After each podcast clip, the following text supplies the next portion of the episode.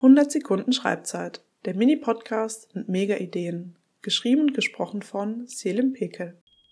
In jeder guten wissenschaftlichen Arbeit muss man sich mit den Ausführungen anderer Wissenschaftler und Wissenschaftlerinnen auseinandersetzen und deren Gedanken in den eigenen Text einflechten. Das geschieht entweder über wörtliche Zitate oder indirekte Zitate, also über Paraphrasen, wenn man also fremde Gedanken in eigenen Worten wiedergibt. Wie gelingt es nun aber, sich vom Original zu lösen und das, was in einem fremden Text steht, in eigenen Worten wiederzugeben? Hier kann es helfen, das Original in eine Fremdsprache zu übersetzen oder ins Deutsche, sollte der Originaltext bereits in einer Fremdsprache vorliegen.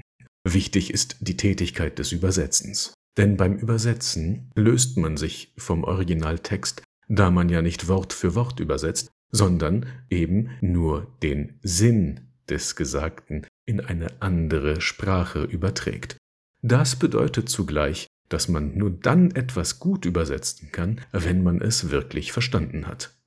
In einem nächsten Schritt musst du den übersetzten Text wieder ins Deutsche rückübersetzen oder eine zweite Übersetzung schreiben, sofern die erste Übersetzung bereits in deutscher Sprache verfasst ist. Auf diese Weise bleibst du der Essenz des fremden Gedanken verhaftet, löst dich aber von der Formulierung der anderen Person und gehst keine Gefahr ein, ein Plagiat zu begehen.